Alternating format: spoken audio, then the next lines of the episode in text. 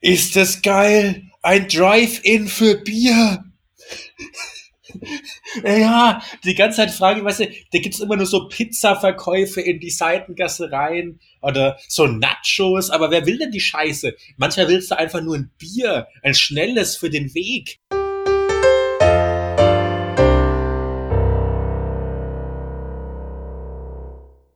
Howdy Bitches und herzlich willkommen zu einer neuen Folge von Auf 1, dem geselligen Podcast aus jetzt nicht mehr der Isolation, sondern der neuen Normalität nach Corona.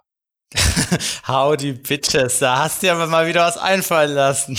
Eine lockere Ja. Begrüßung. Wir haben ja, wie wir immer wieder feststellen können, ein überwiegend weibliches Publikum und ein paar genderlose und da passt doch Bitches hervorragend. Oh, und da geht's schon wieder los. So, ich mach mal weiter. Welches Bier trinke ich heute? Nachdem du ja so eine Schmutzkampagne gegen Dosenbier das letzte Mal gestartet hast und hast das Franziskaner Dosenweizen so schlecht geredet. Ich habe schon viele Aufschreie gehört. Es haben sich Leute beschwert. Viele haben gesagt, das wäre top und ein sehr gutes Weizen. Trinke ich heute nochmal ein Dosenbier. Ein Kulmbacher Edelherb aus der Dose. Wie ein richtiger Bahnhofsstreuner, jawohl. Du kennst Ah. mich doch. Aber das hört sich gut an. Ja, also ich habe heute meine neue Liebe zu Preußen entdeckt und deswegen trinke ich ein Jever. Ah, Saupreus. jawohl, schön hopfig und eiskalt aus dem Kühlschrank. Prost! Stößchen. Ah. Ah, das tut gut. Jever ist ein Bier für den Sommer. Aufgrund seiner Bitterheit belebt es die müden Knochen nach einem anstrengenden Tag. Das sagst du über jedes Bier. Du erfindest wieder einfach irgendwas Dummes. Nein, wirklich. Also Jever trinke ich im Sommer viel lieber als im Winter. Aber ein gutes Bier ist es immer noch. Wobei man sagen muss, Jever könnte man meinen, ist so eine Kommerzplorre, aber ist es nicht. Weil in Jever steht die Jever Brauerei und die ist super schön, das heißt es zumindest. Und äh, das Bier trinken ja gar nicht so viele, weil alle immer sagen, es wäre so bitter. Wobei, glaube ich, im Norden trinken es mehr. Ja, wir werden auch mal irgendwann einen Podcast-Ausflug machen und dann besuchen wir die Brauerei mal. Ja, da wäre ich dafür. Machen wir eine längere Zugfahrt. Ich wollte eh über die Zukunft unseres Podcasts reden. Nämlich habe ich mir gedacht, wir könnten jetzt dann mal anfangen, irgendwelche Specials zu machen. So, zumindest ab Folge 10. Weißt du, die zehnte Folge kann man mal feiern. Und ich habe mir gedacht, wir könnten dann mal so ein Special machen wie eine Frühstücksfolge.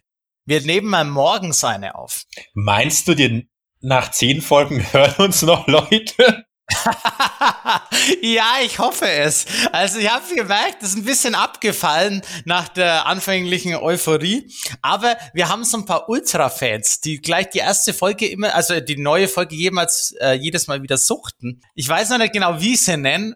Auf eins Ultras klingt ein bisschen scheiße. Die brauchen noch so einen richtig guten Namen. Konnoisseure, Genießer, Lebensfreudige. Nee, nee, nee. Ja, ist alles nicht so geil. Ja, da fällt uns noch was ein. Ja, das war nix. Ja, da fällt uns noch was ein. Ja, auf jeden Fall. Ich sag ja auch, wir produzieren das einfach weiter und wenn's in tausend Jahren die Aliens hören und auf Basis unseres Podcasts die Erdenkultur rekonstruieren, dann haben wir auch was gewonnen. Nein, die vernichten die Erde. Dann dachte oh Gott, wir können so eine Zivilisation nicht leben lassen. Ja, das kann sein. Ja, apropos, wenn wir bei dem Punkt Schämen schon sind, dann könnten wir an dieser Stelle ja bereits abhandeln, wofür wir uns schämen müssen. Also ich wüsste nix. Ja, okay, also ich habe so zwei Punkte. Den ersten hast du ja schon angesprochen. Äh, es hat anscheinend doch unter unseren Hörern einige Liebhaber von Franziskaner Dosenweizen gegeben. Deswegen muss ich jetzt an der Stelle wohl zurückrudern. Pff, Unter den Dosenweizen, die ich persönlich alle abstoßend finde, weil ein Weizen aus der Dose äh, kann es sein, dass das Franziskaner Dosenweizen nicht das schlechteste ist. Ja. Und äh, was die Anorganika angeht, ich hab sie ja stinkende Ste Ich hab sie ja stinkende Steinekocher genannt. Und vielleicht hören uns ein paar Anorganiker zu und ich muss das relativieren. Ich kenne ja doch ein paar Anorganiker und es gibt auch einige mit einem gesunden Hygieneverhalten. Aber schön, wie du nochmal differenziert hast. Einige. Nicht alle. Ich würde auch nicht sagen die Mehrheit. aber ein paar. Oh Gott, oh Gott, oh Gott. Und schon wieder kannst du dich entschuldigen. ah, ja, auf die Anorganik. So, Prost. Ich wollte mal, ich habe was gelesen, darüber wollte ich jetzt mal reden, weil wir ja immer so das Problem haben, wir brauchen eine Geschäftsidee, damit wir endlich unser Weingut in der Toskana kaufen können. Ja, mit den Italienerinnen. Ja, die können auch dazu kommen. Ähm, ich habe gelesen, in New York haben zwei Weiber einen Podcast aufgemacht. Zwei Damen. Entschuldigung. Ja, das waren mein, ich habe gerade meine Notizen angeschaut. das Problem kenne ich. Auf jeden Fall haben zwei Damen einen Podcast aufgemacht und ähm, die haben jetzt über Sachen geredet, wo wir jetzt nicht drüber reden. Die haben nämlich über Sex geredet und sie leben halt in New York und hatten da anscheinend reichlich Erfahrung und haben einen Podcast gegründet, der ging komplett durch die Decke. Nach irgendwie schon, die hatten schon tausende Zuhörer, also hunderttausende Zuhörer nach einem Monat da müssten wir jetzt im Vergleich in den nächsten, in der nächsten Woche noch ein paar Zuhörer bekommen, so oh ja. zwei, dreihundert vielleicht. Ja, dann hätten wir es auf jeden Fall, aber dann sind wir auf dem Ja, dann wären wir auf dem gleichen Level. Die wurden dann auch gleich äh, übernommen, also nicht wurden äh, haben einen Sponsor gefunden und haben halt auf jeden Fall Geld damit verdient. Hab, wurden jetzt so irgendwie so krassen Influencer und naja, haben auch dann mit ganz vielen anderen Sachen Geld verdient.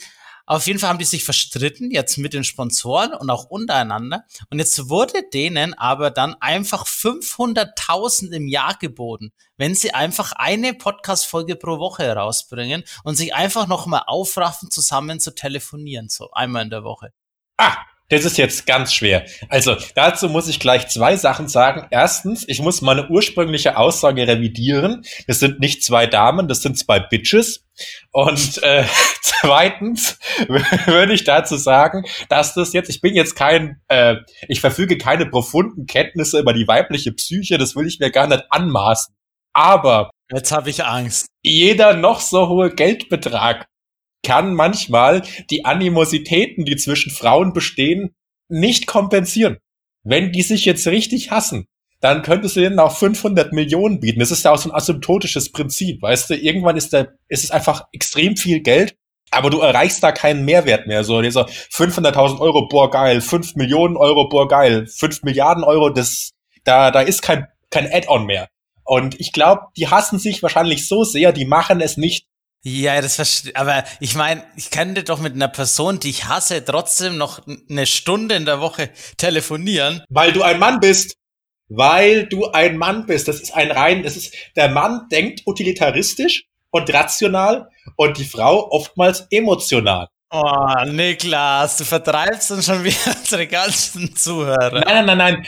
Jetzt ja, denke okay, ich grad, jetzt denke ich gerade utilitaristisch, weil äh, wir haben ja schon seit anfänglich, seitdem wir den Podcast haben, bewerben wir jedes Mal, jede Folge diese Voicemail-Funktion, dass man ah, uns ja. eine Sprachnachricht schicken kann. Und wir spielen sie in dem Podcast ab, solange sie keine Juden beleidigt und auch sonst irgendwie anstößig ist. Wir spielen sie ab. Ihr könnt uns beschimpfen, wie ihr wollt. Wir spielen jetzt ab. Das erinnert mich ein bisschen an, bei Antenne Bayern gibt's auch immer so, oder Bayern 3, gibt's eine Samstagshow, da spielen, die machen zwei Kalle ja. und die ist unglaublich schlecht. Da kommen nur schlechte Wortwitze und die spielen auch immer die Nachrichten ab, die sie bekommen und da werden sie auch immer beleidigt und gesagt, die was das für schlechte Shows. Ja, ich hasse die.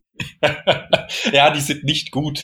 Äh, das stimmt. Nee, überhaupt nicht. Ich wollte eigentlich sagen, dass du damit, äh, nachdem du das jetzt mit dem über diesen Podcast gesprochen hast, schon äh, meine neue Kategorie, die ich in dem Podcast einführen möchte, sozusagen vorweggenommen hast. Nämlich. Noch eine Kategorie. Ja, wir müssen ja nicht jede Kategorie, jede Folge nein, machen. Nein, nein, als rein. Wir brauchen Content. Ja, auf jeden Fall. Und nicht zwar, immer nur Biergespräche. Ja, der Blick auf andere Poddies äh, oder Podcaster. Ich kürze die jetzt ab mit Poddies, weil ich mag diese Diminutive. Das, ja, du bist jung und hip. Ja. Ähm, und deswegen habe ich mir auch zwei Poddies reingezogen ähm, in meiner Freizeit. Also ich habe nur Freizeit, also insofern ist es auch. Du nimmst mir die Worte aus dem Mund. ja, also während ich an meiner Doktorarbeit hart gearbeitet habe, habe ich im Hintergrund Podcasts gehört und ich habe zwei rausgefiltert, die würde ich eigentlich ganz gerne mal mit dir andiskutieren, wenn wir die Zeit haben. Ja, fang doch mal mit einem an. Also, den anderen hebst du auf für nächstes Mal. Okay. Äh, ja. Ja, aber der ja, sind beide gut. Dann machen wir mal das Ernste jetzt, weil wir haben ja so viel äh, Schabernack schon getrieben. Und zwar, Gerhard Schröder hat einen Podcast. Jetzt, und das ist jetzt der Ernste. Ja, das ist der Ernste, ja. Also ich glaube, wir müssen an der Stelle erklären, wer Gerhard Schröder ist, weil wir haben ja doch ein paar, äh, nennen wir sie, juvenile Zuschauer, die. Aber wir haben auch einen 60 plus Zuschauer. Ah, ich glaube, das hat einfach, der hat irgendwas angegeben, was halt passt. Ah, okay, aber wir haben ja ein paar Millennials und bei denen ist es ja so, als ähm, Gerhard Schröder Bundeskanzler dieser großen Nation war, waren die noch in einem Alter, äh, ja, da haben sie noch in die Windeln geschissen, ne? das hast du jetzt schön gesagt, ja. Ja, insofern können die das ja vielleicht gar nicht so wissen. Also Gerhard Schröder war ein Sozialdemokrat und er war Bundeskanzler. Und diese beiden Dinge zusammen sind eigentlich schon bemerkenswert. Und äh, ja, es war so ein interessanter Mensch. Er war vielleicht so der letzte Bundeskanzler, der ähm, als Führungsperson mit einer harten Hand und so einem einem sehr maskulinen direkten Auftreten unser Land regiert hat. So kann man es beschreiben. Mein Lieblingszitat von ihm ist immer noch, bring mir mal eine Flasche Bier, sonst streike ich hier. ja, der hat halt noch gewusst, wie man die Leute mitnimmt. Ja. Direkt daheim vor der Tür abholen.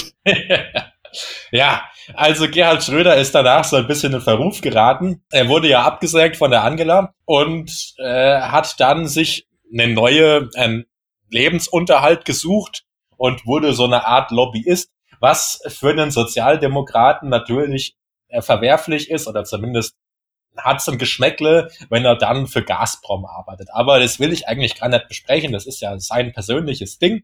Auf jeden Fall Gerhard Schröders große Leistung und die letzte Leistung der Sozialdemokratie, als sie alleine regiert hat, ist die Agenda 2010 gewesen, also Umstrukturierung des Sozialsystems. Und sein Podcast heißt deswegen bezeichnenderweise auch Gerhard Schröder die Agenda.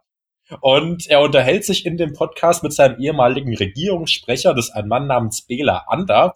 Und für unsere weiblichen äh, Zuhörerinnen, äh, es gibt ja, es soll ja viele Frauen geben, die auf ältere Männer, also die ältere Männer attraktiv finden. Und der Bela Ander war zu den Zeiten, als er noch Regierungssprecher war, auf jeden Fall ein sehr, ich kann das ja schlecht beurteilen, aber wenn ich eine Frau wäre, fände ich ihn wahrscheinlich attraktiv. Ich google den mal. ja, aber pass auf, wenn du googelst, dann kackt dein Internet ab. Gerhard Schröder in seinem Podcast macht die Sache mal gut. Die, die beiden treffen sich und das ist, glaube ich, schon die erste Lüge, die er äußert als Politiker. Mal auf ein Kaffee und mal auf ein Wasser. Und das kann ich mir am besten Willen nicht vorstellen. Ich bin mir sicher, die zwei saufen keinen Kaffee. Ja, besonders wenn du dir den anschaust. Das ist ein Gerhard, ne? Der Gerhard hat in seinem Leben schon einige Mäßle kippt. Ja, und es ist so geil. Der Typ, der hat sich wirklich komplett verändert. Der ist jetzt so, der hat so eine Lebensruhe und der hat sich so sein eigenes Weltbild gebastelt. Der hat sich so seine Welt kreiert, in der er wirklich so, ja, ich habe damals einen guten Job gemacht. Auf jeden Fall. Und jetzt ist er auch so gegenüber anderen so vollkommen entspannt. So, ja, der Söder macht einen strammen Job.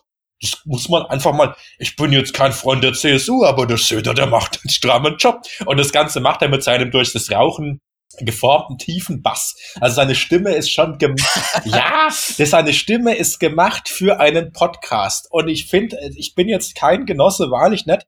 Aber Gerhard Schröder auch nicht mehr. also ehrlich ist, ist also er bildet sich ein, er war Sozialdemokrat, aber es ist halt weit davon entfernt, glaube ich. Er hat auch so gesagt, ja, also so die, er ist jetzt ganz dankbar, er sieht, er findet die, die Maßnahmen zur Bekämpfung der Corona-Pandemie, die waren alle schon rational begründbar und auch sinnvoll. Aber was ihn so ein bisschen gestört hat, dass man kein Tennis und kein Golf mehr spielen konnte, weil es sind ja ähm, Einzelsportarten, bei denen der individuelle Abstand doch gewahrt bleibt und dass man das dann alle Sportarten, Mannschafts- wie Einzelsport über einen Kamm geschert hat, das versteht er nicht. Und er hätte eigentlich schon ganz gerne Tennis gespielt, obgleich es heißt ja immer Tennis, das wäre und Golf, das wären so Sportarten für reiche Leute, aber bei ihm, da trifft es ja dann schon mal nicht zu. Oder? Ja, ich glaube, der arbeitet einfach umsonst bei Gazprom. Der kriegt da nichts. Wahrscheinlich heizen sie ihm sein Wohnzimmer und das war's. Ja, ich muss so losmachen, weil ich, der, der glaubt es halt wirklich. Der hat sich sein eigenes Weltbild geschaffen. Der glaubt immer noch, er ist der kleine Arbeiter. Klar, der hat sich hochgearbeitet und der kam von einer, aus einer Familie, die war wirklich ähm, nicht aus dem Bürgertum, also keinesfalls bourgeois, und er hat es geschafft. Ne? Das muss man eben neidlos anerkennen. Das finde ich auch immer wirklich bemerkenswert, wenn jemand sich so durchkämpft. Aber mittlerweile ist er halt, er ist kein, er ist kein Arbeiter mehr. Und er hat Aufsichtsratspositionen. Er, er arbeitet als Rechtsanwalt. Er hat drei Wohnungen, wie er im Podcast selber erzählt hat. Eine in Hannover, eine in Berlin und eine, da habe ich vergessen wo. Das war, glaube ich, nicht in Deutschland.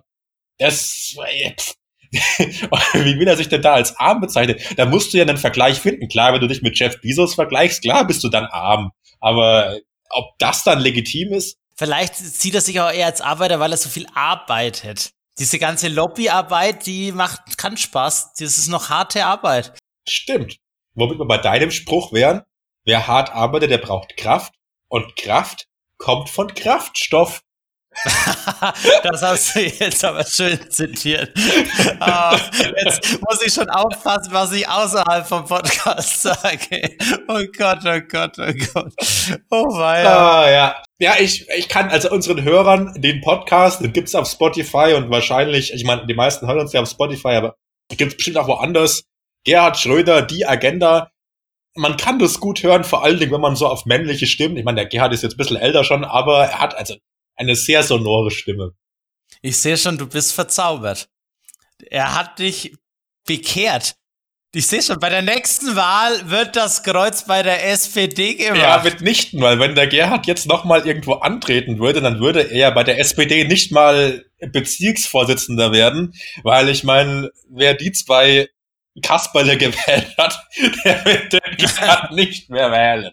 Aber ich will mich jetzt nicht vergaloppieren, also sonst heißt es ja wieder hier, ich hätte den Podcast genutzt, um meine politischen Meinungen kundzutun. Das will ich ja auf keinen Fall machen. Ich habe noch was richtig Witziges entdeckt. Oder es ist eigentlich nicht witzig, es ist so ein bisschen verstörend, abstrus und ein bisschen witzig. Es gibt jetzt in der USA eine neue TV-Serie. Reality TV.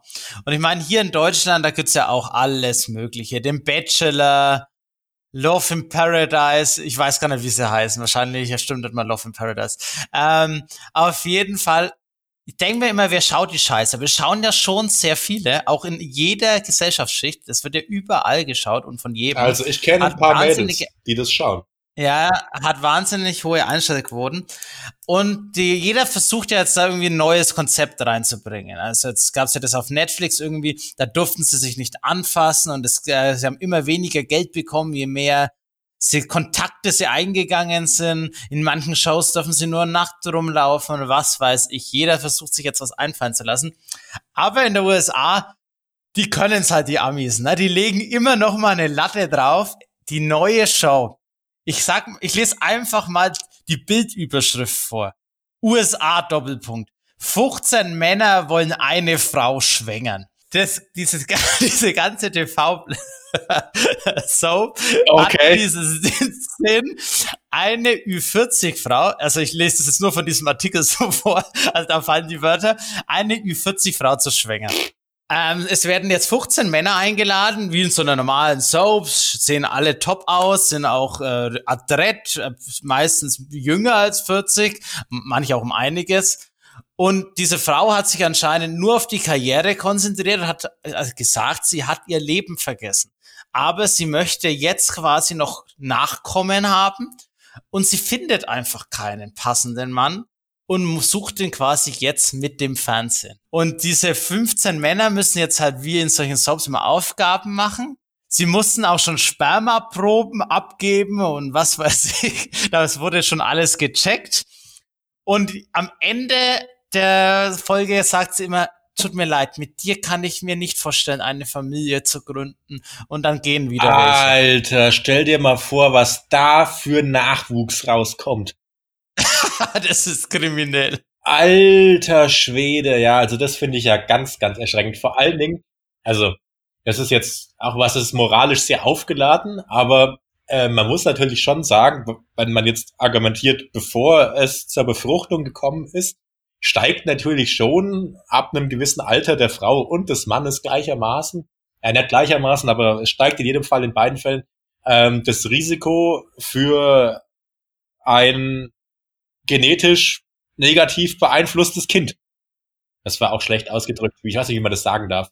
Naja, für eine Behinderung. Ah, ja, okay, jetzt durch die Blume gesprochen. Ja, ja ich finde es ich find's auch einfach nur abstrus. Stell dir das mal vor. Mami, wie hast du eigentlich Papa kennengelernt? Ah, endlich fragst du es. Ich habe hier Staffel 1 bis 4 parat. Apropos, das, äh, das ist jetzt eine Interjektion, aber die ist ganz lustig, weil da wirst jetzt du lachen. Ähm, das passt jetzt gerade zwischen rein. Ähm, mein Vater war heute bei mir und hat mir meine Post gebracht. ja, also hat er als er war auf jeden Fall da, ne? Und mein Vater ist schon ein bisschen älter und deswegen habe ich gesagt, Vater, wenn du jetzt heimfährst äh, zu sich nach Hause, äh, bau keinen Unfall. Und weißt du, was er zu mir gesagt hat? Der letzte Unfall, den ich gebaut habe, das warst du. Nein! ist das geil! ich stand so da, wow. Boah, was willst du da drauf sagen? Also mein Vater ist 81, ich darf das ja sagen. Und manchmal, manchmal habe ich so gedacht, na ja, er kommt nicht immer so mit, ne? Aber da hat er einen rausgehauen. Ne? Wow. Alter, da hat er das Faust sich hinter die Ohren. Ja, ist doch ich dann mal. Ciao, ciao. also, oh, da werde ich heute Abend noch mit einem Lächeln ins Bett gehen, wenn ich daran denke. Uh, oh, ja. Ich habe noch ein gesellschaftliches Thema. Oder wolltest du noch was zu der Frau sagen, die ähm, vermutlich jetzt irgendeine. Nee, nee, auf keinen Fall. Ich hoffe, das vergesse ich nicht. Ja, das ist, äh, ist schon eher ein Albtraum. Und zwar äh, habe ich im Rahmen der Recherche für diesen Podcast wieder mal bin ich auf was gestoßen und zwar ähm, Recherche bitte in Anführungszeichen. Ja, okay. Also es gibt wohl ähm, ein gesellschaftliches Problem, das jetzt erst aufkommt und zwar im Rahmen der ubiquitär diskutierten Corona-Krise. Und zwar heißt es von uns ja immer häufiger, dass wir Frauen äh, diskriminieren würden und dass unser Podcast einen zumindest ähm, das hat eigentlich noch nie geheißen. Das redest du dir ein und du feierst auch deinen eigenen Ruf. Nein, auf keinen Fall. ähm, ja, und äh, ein viel größeres Problem äh, existiert wohl zurzeit, und zwar gibt es ein negatives Altersstereotyp. Das äh, habe ich zunächst auch nicht begriffen, aber die Krux ist wohl die, dass es Leute gibt, die glauben, dass die ganzen Corona-Beschränkungen, dass sie jetzt nicht in den Biergarten gehen konnten und fünf Maßen saufen, weil man ja äh, vulnerable Gruppen der Bevölkerung schützen möchte. Und es sind ja primär jetzt mal die Alten. Und dass sozusagen die Alten dafür verantwortlich sind, dass jüngere Individuen äh, ja auf viele ihrer vormals geliebten Rechte verzichten müssen. Und deswegen werden Alte ältere Senioren, das ist genau das, was ich jetzt gerade gesagt habe, das zählt wohl schon als Diskriminierung, dass man sie alle über einen Kampf schert und äh, dann sagt, oh, die Senioren, die sind ja alle krank und so. Ne? Und das jetzt auch da diskutiert wird, äh, der hat ja Boris Palmer von den Grünen, äh, der hat ja nur noch ein halbes Jahr zu leben. Oh. Ja, genau. Und ähm, da habe ich mir gedacht, äh, sollten wir vielleicht mal unser Bild von ähm, Senioren andiskutieren. Und zwar muss man das erklären, weil ich glaube, das können jetzt viele nicht so nachvollziehen. Joshua und ich haben ein sehr positives Bild vom Alter, weil wir gerne. Auf jeden Fall. Ja, wir sitzen nämlich gerne mal in Kneipen und äh, wir freuen uns immer, wenn wir mit Leuten reden können, die, sagen wir mal so, die 60 transzendiert haben und weil die haben immer so Geschichten parat. Das ist wunderbar mit Rentnern trinken, ist das beste Trinken, das es gibt. Die haben Geschichten, die kann nur das Leben schreiben. Das klingt, oh, das klang jetzt schon ein bisschen wie in einem schlechten Rosamunde Pilcher Roman. Aber das ist wirklich so. Wenn man sich zu denen setzt, die haben gute Laune, die freuen sich einfach unglaublich, dass sie mal wieder raus durften. Die erzählen dir über Gott weiß was, was sie früher so getrieben haben. Ich denke noch, die, ich glaube nicht mal die Hälfte davon ist wahr, weil die Geschichten sind einfach zu gut. Und die, ähm, die haben auch nicht mehr diese Charme oder so. Die hauen auch einfach mal einen Kracher raus, wenn er sein ja, muss. Generationenübergreifendes Trinken. Eine Alliteration wäre jetzt, äh, Ich habe eine. Generationenübergreifendes Genießen. Das, das ist eigentlich das Stichwort, unter dem das laufen sollte. Und das kann man, kann ich jedem nur und jeder nur ans Herz legen. Das sollte man mal gemacht haben. Das sollte ähm, so Aktionstage geben in einer Kneipe, dass man nach mit ähm, zum anderen Altersklassen quasi kombiniert an einen Tisch kommt. Ja, wie so Blind Dates, so Speed Dating, aber nur das ohne Speed, weil beim Trinken auch. Nur, dass du, nur, dass du quasi eine Oma triffst. ja, das sind ja nicht so oft alte Frauen sind ja leider nicht so oft, muss man sagen. Also wenn nee, nee, nee, nee, nee, nee, nee, nee, nee. Das sind auch schon öfter mal äh, alte Frauen dabei. Und die haben's richtig faustig hinter die Ohren. Da, wenn du da einmal was Falsches sagst, da wirst du deines Lebens nicht mehr froh. Ja, das lassen wir jetzt mal so stehen. Nicht, ich will jetzt nicht wissen, welche Geschichte sich dahinter verbirgt. nee, ich, ich will nur eines sagen, weil du das so gemeint hast mit generationenübergreifendes Trinken. Das erinnert mich so ein bisschen an so einen Mehrgenerationen-Spielplatz. Das ist ja so eine Sache, die ist in den letzten Jahren mal modern äh, gewesen. Es war so, es ist jetzt auch schon wieder eher alterstümlich. Das war, glaube ich, so vor fünf, sechs Jahren. Da wurde bei in der Umgebung, auch bei uns zu Hause, wurde das gebaut. Man hat keinen normalen Spielplatz mehr gebaut, sondern einen Mehrgenerationen-Spielplatz. Da gibt's dann quasi eine Schaukel, da kann sich nicht nur das Kind irgendwie den Arm brechen, sondern die Oma gleich mit. Ha. Und so wurde das konzipiert. Und genau das Gleiche kann man jetzt auch machen für alles andere. Ein Mehrgenerationen-Biergarten. Vielleicht ist das unsere Geschäftsidee. Ah, wir machen einen Biergarten vom Altersheim. Das wär's. Da müssen wir aber gucken, dass wir allen Leuten dann vorher bereits eine Kundenkarte zuordnen. Weil nicht, dass sie dann vergessen, den Deckel zu bezahlen. Ja, das wird direkt vom Altersheim abgebucht, weißt du? Ja, wir holen gleichzeitig, gleichzeitig mit dem Frühstück. das wird was. ja, dann, äh, das müssen wir jetzt, da dürfen wir jetzt nicht weiterreden, sonst klaut uns das noch jemand. Patent ist gesichert. Ja. Wer immer, wer, wer, sobald es gesendet wird, ist das Patent schon durch. Ja. Keine Sorge. Keine, ja, das, das, äh, das, das müssen wir auf jeden Fall so machen, weil ähm, das Weingut in der Toskana, das will ich noch.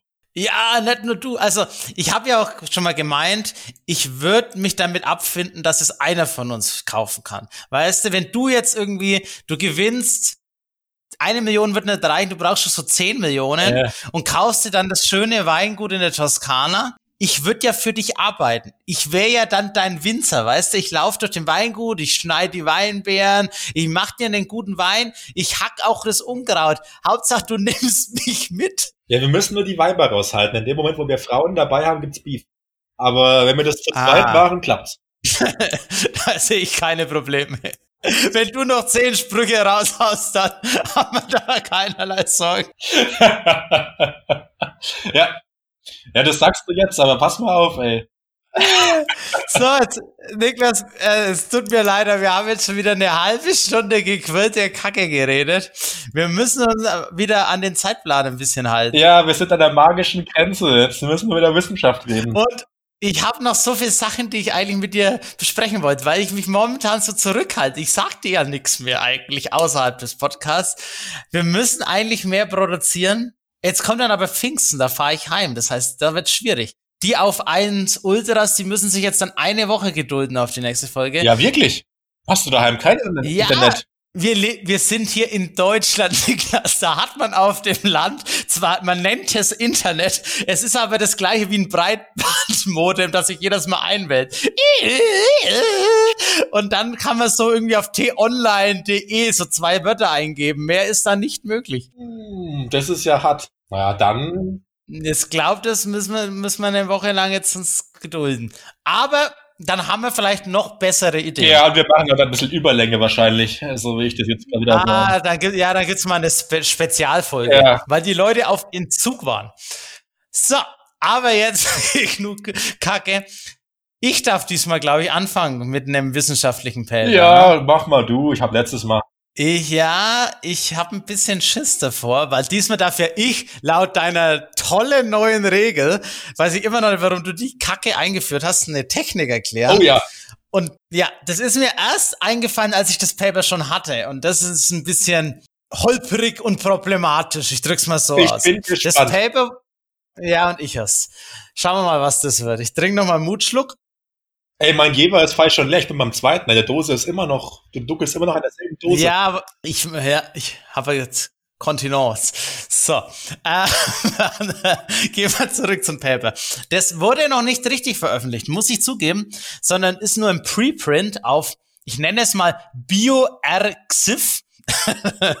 weil ich da immer nie weiß, wie das jemand ausspricht. Also man kann es ja auch Archive aussprechen, aber irgendwie passt das, finde ich nicht. Ich finde BioRxiv besser. Ja, ich auch. Klingt, klingt ein bisschen so wie das Kind von Elon Musk. Der heißt doch auch irgendwie AE oder so. Der, der hat sich fortgepflanzt. Ja, ja. Oh. Und hat sein Kind wie so ein äh, Cyborg genannt. Also ganz komisch. Auf jeden Fall hat das Paper jetzt noch kein äh, Peer Review hinter sich. Das heißt, das muss man ein bisschen mit Vorsicht genießen, aber das ist eigentlich schon ziemlich gut gemacht. Es geht um russische Wissenschaftler und die messen ein EEG. Und das würde ich jetzt erstmal erklären, was das Nein, ist. Nein, du erklärst das EEG? Schnall dich an, ich versuch's. Das heißt ja ausgeschrieben Elektroenzephalographie. Tolles Wort. Also wenn man da wirklich irgendwie mal Probleme hat oder hat schon ein paar Bier getrunken, dann kriegt man das auf jeden Fall nicht mehr raus. Das ist ja ein medizinisches, diagnostisches Verfahren. Das äh, misst einfach die summierten die summierte elektronische Aktivität des Gehirns. Weil man äh, zeichnet quasi die Spann Spannungsschwankungen an der Kopfoberfläche auf und dadurch ergibt sich quasi diese Wellen, die man dann immer da darstellt. Da hat man einzelne Gehirnzellen, die verarbeiten Informationen und haben dadurch eine elektrische Zustandsveränderung. Die sind auch in unserem Gehirn, so diese Gehirn sind, diese Neuronen ja auch ein bisschen räumlich spezifisch angeordnet. Das heißt, die, die das Gleiche ein bisschen verarbeiten, die sind an einem Ort häufiger als an einem anderen Ort. Sonst würde diese ganze Technik auch keinen Sinn machen. Und dann man addiert quasi einfach diese äh, Neuronen auf oder man, die Spannung addiert sich von selbst auf und dadurch gibt es eine große messbare Spannung. Das ist jetzt ein bisschen problematisch. Also man kann einfach, man hat seinen Koppes und da spannt man einfach diese Hülle oben drauf. Ich weiß nicht, wie man es nennt. Das ist ja einfach so ein Elektrodennetz, würde ich es mal Das klingt gut, ja, würde ich auch sagen. Ja, ich glaube, also irgend so ein Mediziner dreht sich gerade im Grab um. Auf jeden die Fall ist es so ein Netz, das stülpt, ja, die stülpt man sich über und da sind lauter Elektroden drauf und die messen quasi einfach direkt auf deiner Kopfoberfläche, auf der Haut, ob es da zu Spannungsschwankungen im Körpers kommt. Man muss dabei sagen, die Ortsauflösung ist hier nicht so gut. Das ist, hat hier so mehrere Zentimeter Einheiten und es wird auch nicht besser. Also momentan, wenn man eine höhere will, dann muss man halt quasi aufschneiden, also invasiv das machen. Das geht auch, will man eigentlich eher nicht, weil dann geht das ganze Gute von dieser Technik eigentlich kaputt, dass man sich einfach das, das Ding überwerfen kann und kann dann quasi die Gehirnaktivität so ein bisschen erahnen. Das ist auch, es wird ja momentan verwendet auch in der Medizin als diagnostisches Verfahren. In der Epilepsie findet es breite Anwendung. Das bekannteste Beispiel ist natürlich auch Gehirnaktivität, ob jemand für Gehirntod erklärt wird, weil wenn da nichts mehr oben los ist, dann wisst ihr schon. Äh, auf jeden Fall. Sonst ist das aber ein bisschen so eine Grauzone, weil man kann es schon messen. Da kommen dann aber so wilde Kurven raus. Das ist so ungefähr das gleiche, wie wenn der Niklas redet und ich höre dann die Audiospur hier dann sehe ich da auch ganz wilde Sachen, aber das macht keinen Sinn. Aha. Aber, aha. Auf jeden Fall muss ähm, die Mediziner, da gibt es Spezialisten, das können auch nicht alle Mediziner, die Spezialisten können das auch so ein bisschen auswerten, das heißt, die schauen sich das an, sehen dann diese Wellen und Kurven und sehen, ah, okay, da und da könnte was nicht passen. Das ist aber schon bisschen ne, Pseudowissenschaft, dann schreiben jetzt wieder Leute aufs Dach, aber es ist jetzt nicht das Wissenschaftlichste, was ich mir vorstellen könnte. Die haben auch ganz viele von, ähm, Kurven und Wellenarten, die sie da diskutieren. Da sind sie dieses griechische Alphabet einmal von vorne bis hinten durchgegangen und haben auch noch sonst viele Namen sich ausgedacht. Das Problem ist auch, das alles so gar nicht so einfach physikalisch zu bewerkstelligen. Diese Signale sind natürlich ultra winzig, das sind nur wenige Mikrovolt. Das heißt, man muss auch diese ganze, die Umgebung unterdrücken, muss das verstärken, bla bla bla. Das hat viele Herausforderungen, aber man kann es schon irgendwie auswerten. Das war jetzt mal so die Grundtechnik. Das war ja jetzt nicht richtig erklärt, weil man kann es auch gar nicht so besser erklären. Man misst da wirklich einfach die Spannung auf den Kopf, wie es so lokal zu Spannungsschwankungen kommt. Und das versucht man auszuwerten. Russische Forscher haben das jetzt gemacht Und die hatten einen sehr interessanten Versuchsaufbau. Die haben Leuten einfach so Bilder anschauen lassen. Also die hatten so einen Film bekommen, es waren so ein 20 Sekunden YouTube-Video und da waren einfach einzelne Standbilder, die haben die Leute angeschaut und dabei haben sie quasi ein EEG gemessen haben dann eine Software geschrieben, die dieses EEG betrachtet und auch teilweise auswertet. Und diese Software kann jetzt nur aus dem EEG heraus die Bilder wieder herausberechnen. Nein. Also die Software sagt dir, was der Patient gesehen hat.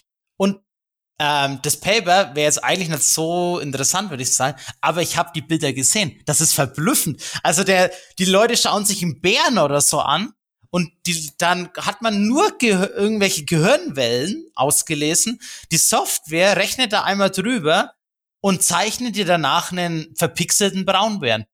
Also das ist komplett, also ich war komplett geflasht, als ich das gelesen äh, habe. Aber weil ich habe nicht Zwischenfrage: ja. Kennt die Software die Bilder, die gezeigt worden sind? Oder also weißt du, hier gibt's irgendwie 20 Bilder und eins von denen ist es? Oder sind die Bilder komplett random? Das ist schwierig zu sagen. Die Software wurde schon drauf trainiert, quasi so Hintergrundrauschen und so alles rauszurechnen. Also die Software hat schon mit viel Daten gearbeitet, mit vielen Pro äh, Bildern auch, um das irgendwie rauszurechnen. Ich weiß es jetzt ehrlich gesagt gerade nicht, ob es die Originalbilder dann auch ähm, gesehen hat. Also es hat einen sehr großen Fundus quasi an Bildern schon mal, weil das braucht's halt auch einfach. Das muss ja auch sich irgendwie selbst immer ein bisschen verbessern. Aber ich, nee, nee, ich glaube nicht, dass es die Originalbilder hat. Ich habe aber nicht gedacht, dass die insgesamt die Technik da schon so weit ist. Das hätte ich jetzt nicht gedacht. Ah. Jetzt muss man aber auch sagen, das sind jetzt nur die, ich habe mich dann ein bisschen da von einem Link zum anderen bin ich gekommen. Ich habe da gesehen, das sind jetzt nur die Bilder, die man sieht. Weil dann habe ich auch so ein bisschen Kommentare und so gelesen. Da gibt's ja auch so Wissenschaftler, die diskutieren auch da mal drüber. Und dann hat einer gefragt, ob es denn auch für Bilder gibt, die man sich nur vorstellt, die man nicht sieht. Und da haben jetzt die Forschung ist darauf nicht eingegangen. Und dann habe ich aber gesehen, es gibt auf diesem Gebiet schon mehr Forschung, als ich jemals erahnen hätte können. Nämlich, man kann es sehr gut darstellen. Es gibt invasive Methoden, aber die lassen wir jetzt mal weg, dass du quasi direkt so Neuronen irgendwas einpflanzt und die kannst du dann einzeln viel besser auswerten. Und es gibt das fMRI. Das ist wieder mal wie so eine NMR abgewandelte Technik. Das ist ja einfach wie dieses, also NMR-bildgebende Verfahren, aber jetzt für Gehirnaktivitäten. Ich habe das mal versucht, ein bisschen zu lesen. Also das zählt jetzt vielleicht nur zu meiner Methodenbeschreibung. Das ist aber auch schon harter Tobak. Also ich glaube, da kann man schon mal einen Doktor irgendwie in diesem Bereich machen, wenn man davon reden will. Ich habe mich da, ich habe mal ein paar Überschriften überflogen. Auf jeden Fall geht es macht man es so, man misst die Gehirnaktivität mittels Veränderung des Blutflusses im Gehirn. Man kann einfach mit dieser MRI-Technik messen, wie viel Blut jetzt in irgendeinem Bereich ist, wie viel wird da reingepumpt. Und wenn eine Region aktiv ist, dann hat man da einfach einen erhöhten Blutfluss. Und das ist so das Grundprinzip. Ganz, ganz einfach. Und es gab jetzt anscheinend schon 2015 ein Nature Paper. Da wurde zumindest eingereicht, sehe ich gerade. Akzeptiert wurde es erst 2017. Anscheinend gab es da mal ein, zwei Sachen. da war jetzt noch so eine Kleinigkeit, die verbessert werden musste, beziehungsweise gefälscht. Aber auf jeden Fall haben sie da auch eine Technik gehabt, wie sie, also mit dieser fMRI, da gesehene Bilder auswerten, aber auch Bilder, die man sich nur vorstellt. Also sie haben da den Bild, äh, den Personen wieder Bilder gezeigt vom Schulbus, von dem Bonsai, von dem Braunbär. Das hat super geklappt. Aber auch haben ihnen einfach eine Karte gegeben und da stand dann drauf Elektrogitarre, Hut, Leguan, Leopard, Kanone, Krabbe, irgendwelche Wörter. Das, war die, das waren wirklich Wörter, die sie quasi hier in der Paper, im Paper genommen haben. Dann sollte die Person 15 Sekunden lang ihre Augen zumachen und einfach über die Wörter nachdenken. Man hat diese Gehirnaktivitäten komplett gemessen, hat dann da wieder so Softwareprogramme drüber laufen lassen, die quasi das auswerten. Das kann man nicht irgendwie mit dem menschlichen Auge und auch nicht mit Taschenrechner und Lineal. Und man konnte da wirklich Bilder wieder darstellen und auch Bilder, die sich Personen nur vorgestellt haben. Das fand ich schon abstrus. Schon also richtig, es, es ist na, es ist nicht abstrus. Also ich äh, habe mir schon gedacht, dass sowas mal möglich sein wird. Ich hätte nicht gedacht, dass es momentan schon so im Anfangsstadium ist, dass man schon so weit ist. Da hat auch Elon Musk hat auch jetzt auch so eine Firma gegründet, die ja auch so Gehirn ähm, Aktivität auslesen und beeinflussen und was weiß ich wollen. Aber das habe ich eher so ein bisschen so für ein Zukunftsding gehalten. Aber anscheinend ist man da schon bisschen weiter. Und die haben dann auch gemeint, das ist natürlich schon relevant für einige Sachen. Eine Frage fand ich auch sehr interessant. Wenn man sich zum Beispiel jetzt mental was vorstellt, ist das denn symbolisch, also mit Sprache? Stellt man sich das eher mit Wörtern vor oder mit Bildern? Weil ich hätte jetzt eher gesagt, wenn ich mir was vorstelle, dann ist das schon ein Bild in meinem Kopf, aber das ist ja auch so eine Metapher. Man hat ja dann den Gedanken, wenn man sich was vorstellt, aber es ist ja eigentlich kein Bild. Ja. Oder wie würdest du das sehen? Ja. Und da haben sie ja gemeint, also sie wissen, sie, ihre Forschung sagt das jetzt auch nicht völlig aus, ob das ein Bild ist oder ein Wort. Aber es ist auf jeden Fall, dass man aus äh, die Daten kann man genauso auslesen wie quasi die Sehimpulse an unser Gehirn. Das heißt, sie würden eher davon ausgehen, dass man in Bildern denkt. Was jeder jetzt, also ich bin zum Beispiel so, ich hätte wir nie auf die Idee kommen, dass man eher in Wörtern denkt. Aber es ist halt kein Thema, was man irgendwie einfach beantworten kann, weil es einfach völlig abstrus ist. Ja, ich muss sagen, das wird das erste Paper von dir sein, das ich wirklich selber lese. Äh, weil ja, ah, da, halt, stopp. Ich muss dazu sagen, du wirst nichts verstehen. es ist so abgehoben. Also das ist halt so ein Themenbereich, der ist so hoch. Und sie gehen halt da viel dann auch auf ihre Software ein und auf so Datenauswertung. Da stehen da ganz nur noch Abkürzungen, die man halt irgendwie noch nie gehört hat, ich zumindest. Ich habe es wirklich versucht. Es ist aber halt fast nur Methodik beschrieben. Also ja. da muss man wirklich hm, durchhalten, das zu lesen. Die Discussion, die, die Conclusion, die kann man sich geben. Äh, Ding und ich habe auch ein bisschen so Interviews und dazu mir mal angeschaut, weil die Forscher sind ja dann meistens auch ein bisschen bekannter. Da schreiben dann ein paar Leute was drüber und das war schon interessant. Und das Ganze, wollte ich noch sagen, ist auch sehr interessant für die Schlaganfalltherapie weil das sehr schwer quasi, wenn die den Schlaganfall hatten, wieder zurück ins Leben zu kommen. Und da könnte es helfen quasi, wenn man auch schauen kann, wie viel da oben überhaupt momentan noch verarbeitet wird. Oder, das klingt jetzt wieder mega negativ. Aber dass man so das Unterstützen für die Therapie anwenden. Das war mal mein Endfazit. Jetzt darf ich das Wort an dich abgeben und mach mir da das zweite auf, nicht, dass ich dann wieder Ärger bekomme ja, nach der Folge. Weil das war jetzt schon wenig, was du getrunken hast, auf jeden Fall. Also wir haben jetzt schon angekündigt, dass wir jetzt erstmal eine Woche lang brauchen werden, bis wir die nächste Folge rausbringen. Von daher ist es, denke ich, akzeptabel, wenn die Folge hier ein bisschen Überlänge hat. Falls jemand das wissenschaftliche Gerät nicht interessiert, kann er ja jetzt hier abschalten. Ich habe eh den Verdacht, dass die einzige noch dabei ist, wahrscheinlich die Katinka ist. Und alle anderen oh. sind einfach schon weg. naja, aber in dem Fall ist es halt jetzt für dich, äh, Katinka. Und zwar äh, ist mein Paper aus Cell. Ich habe mal wieder ein Harvard. ja, ich dachte eigentlich, dass wir, dass, naja, einer von uns beiden halt automatisch ein kürzeres erwischt, aber ich befürchte, jetzt haben wir einfach beide ein langes Paper. Ja, naja. bei mir geht's nämlich äh, dummerweise jetzt auch um KI, weil ich dachte nämlich, dass das was ist, was dich auf jeden Fall interessieren dürfte. Und äh, ja, deswegen habe ich es jetzt auch rausgesucht. Und äh, ich war so ein bisschen faul, aber es tangiert so meinen eigenen Forschungsbereich. Äh, Forsch. Uh. ja, deswegen ähm, habe ich das sowieso lesen müssen und dann habe ich gesagt, kann ich es auch gleich für den Podcast verwursten. Ja, ähm, es, du kennst es wahrscheinlich schon, ähm, wenn uns ein paar hier zuhören, die selber ähm, in der Wissenschaft aktiv sind, kennen sie es vielleicht auch. Ähm, es geht um die Entwicklung neuer Antibiotika und äh, wir haben ja doch viele pharmazeutisch interessierte Hörerinnen, denen ja schon längstens bekannt ist, dass es äh, in der Arzneistoffentwicklung ein gewaltiges Problem in Bezug auf die Entdeckung neuer antibiotischer Wirkstoffe gibt, die nicht nur die äh, Wirkprinzipien, die es die ganze Zeit schon gibt, ähm, mit einer neuen chemischen Struktur adressieren, sondern die tatsächlich einen komplett neuen Wirkmechanismus haben. Und ähm, die Autoren hier haben in dem Sinne was Neues gemacht, als sie tatsächlich ein neuartiges Antibiotikum zumindest auf dem Papier entdeckt haben, sondern sie haben auch eine neue Methodik angewandt, um dahin zu kommen. Und das sind äh, maschinelles Lernen und neurale Netzwerke. Ja, das ist was, da kenne ich mich ja auch überhaupt nicht aus. Deswegen ja, ich bin gespannt. kann das jetzt eigentlich nur falsch werden. Ähm, aber was sie sich gedacht haben, ist, äh, es gibt so viele denkbare chemische Verbindungen in der organischen Chemie. Da muss es irgendwie auch ein, ein Prinzip geben, mit dem man mit Hilfe eine, äh, eines Computers rausrechnen kann, welche von denen vielleicht potenziell eine antimikrobielle Aktivität haben.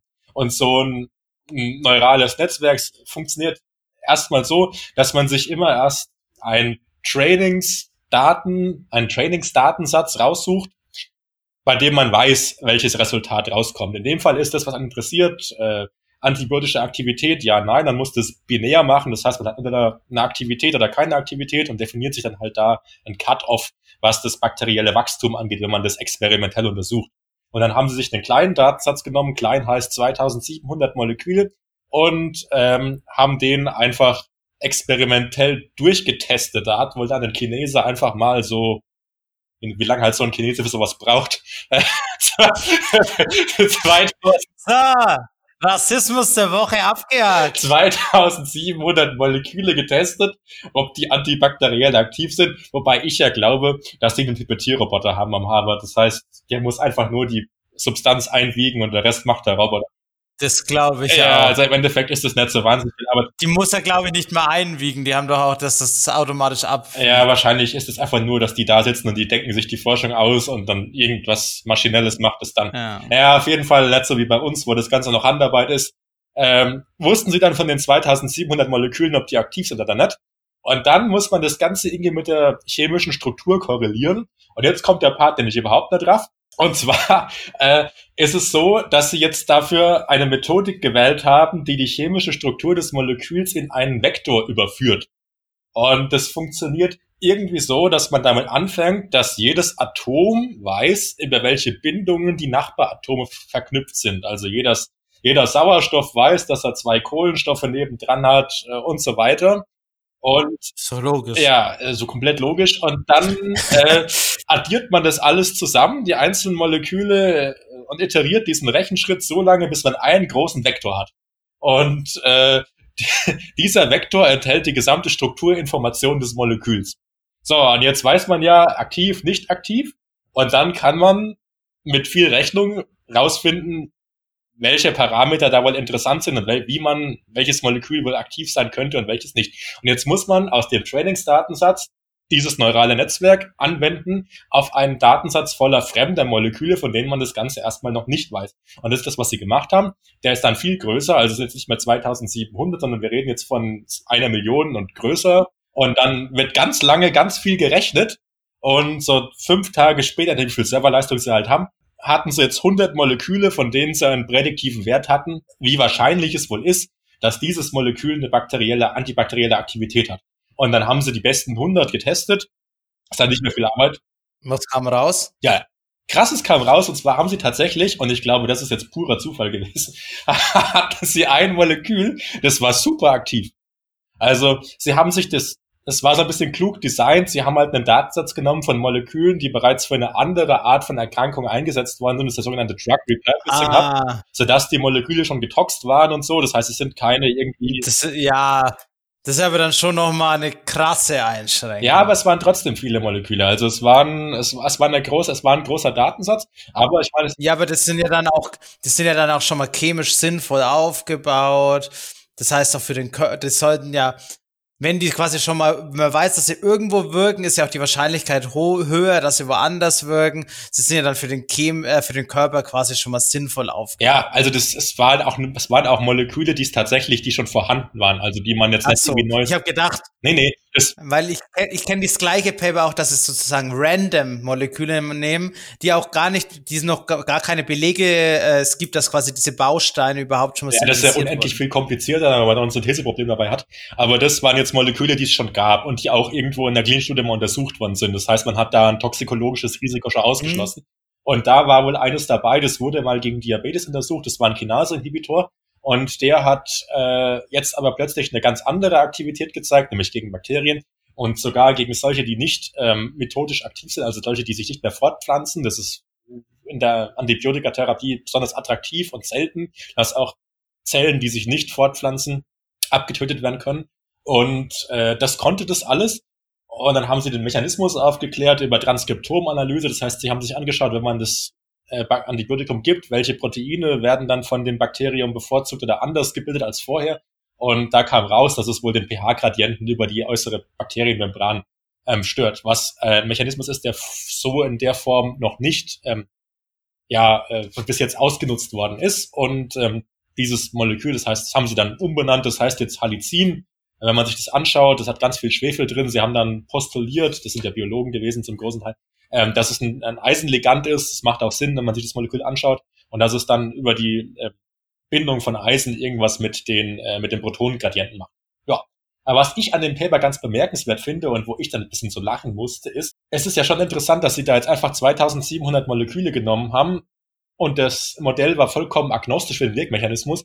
Das heißt, wie kann es denn sein, dass man 2700 Moleküle nimmt, die, von denen man schon weiß, dass sie irgendeine Aktivität haben, ähm, wenn man jetzt da Antibiotika dabei hätte und würde die wieder nehmen, dann würde man ja in eine bestimmte Richtung selektieren. Dann wäre es ja eigentlich wahrscheinlich, dass man, wenn man jetzt lauter Beta-Lactam-Antibiotika nimmt, dass man dann wieder am Schluss ein Beta-Lactam-Antibiotikum rausbekommt, weil man ja nach einem Kriterium das ganze Modell trainiert.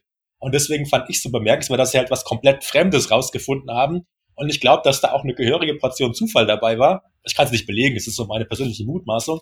Und ich denke halt auch, ich möchte nicht wissen, wie viel die gerechnet haben und wie lange die gerechnet haben, bis sie ein Modell raus hatten oder ein.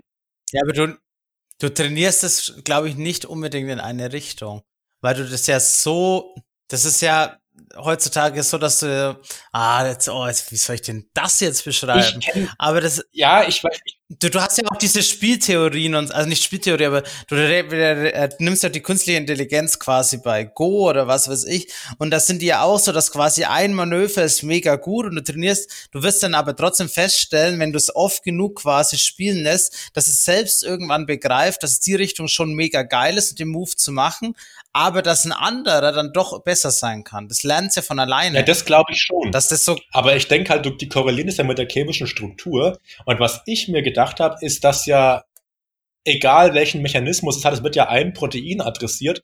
Und da wird ja immer eine bestimmte Struktur, und die ist ja komplett unterschiedlich zur nächsten, präferiert sein.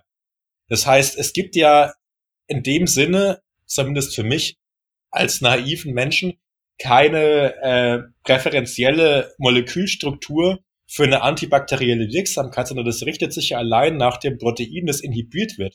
Und das können ja komplett ja. unterschiedliche sein. Deswegen hat es mich gewundert, dass sie das so trainieren konnten auf antibakterielle Aktivität, wenn man aber eigentlich sagen muss, dass es ja komplett unterschiedliche Moleküle sein müssen, zwangsweise, ähm, weil ja auch unterschiedliche Strukturen adressiert werden. Aber vielleicht habe ich es einfach nicht verstanden. Auf jeden Fall war ich sehr angetan davon, weil er was rausgekommen ist. Ich finde es ein bisschen asozial, dass du dich hier schon wieder im Paper gepickt hast, was quasi eher ein bisschen in deine Richtung geht. Also du hattest jetzt künstliche Intelligenz dabei, aber dann klingst du immer so super duper aufgeklärt. Weißt du, du hast dann so, ah, ich hab's verstanden, das ist alles so schön und ich muss mir so ein Paper mit Gehirnströmen durchlesen, ja. wo ich nichts verstehe. Ich muss sagen, das war so ein bisschen meine eigene Faulheit, weil es heißt Faulheit. Ich hatte in den letzten Tagen tatsächlich einiges zu tun gehabt und deswegen habe ich jetzt eins rausgenommen, was ich ohnehin gelesen hatte und weil ich finde, dass der Forschungszweig sehr interessant ist und ich fand das Paper an sich auch sehr interessant, muss ich sagen. Also ich habe von diesem ganzen äh, Virtual Screening Gedönse ja keinen blassen, aber äh, da kam auf jeden Fall mal richtig was raus. Ja, das, das ja, das hat man nicht auf. Ja, das, das hat man auf, ja. nicht Das auf. Resultat legitimiert die Forscher, sage ich mal, unabhängig davon, wie viel sie gerechnet haben. Also ich glaube einfach, dass die unendlich viel gerechnet haben, da kam unendlich viel Rotze raus und irgendwann hatten sie mal das eine und es war Bums. Und dann ist es nämlich so, wie es in der Forschung immer ist, man nimmt die Daten, die man hat, dann wird man 90 Prozent davon in die Tonne treten und aus den restlichen 10 Prozent schreibt man eine geile Geschichte. Ja, Easy peasy. Wir haben ein geiles Programm, das hat sofort das Richtige rausgespuckt. Wir haben den heiligen Gral entdeckt. Hm. Aber Niklas, es tut mir jetzt leid. Wir müssen jetzt ein bisschen aufhören, über dein Paper zu reden, weil wir haben gleich die Stunde voll. Ja, ich weiß aber, Und wie gesagt, ja. wir dürfen die Stunde nicht überschreiten. Das heißt, Outro. wir kommen jetzt zum e Outro. Wir kommen zum Ende.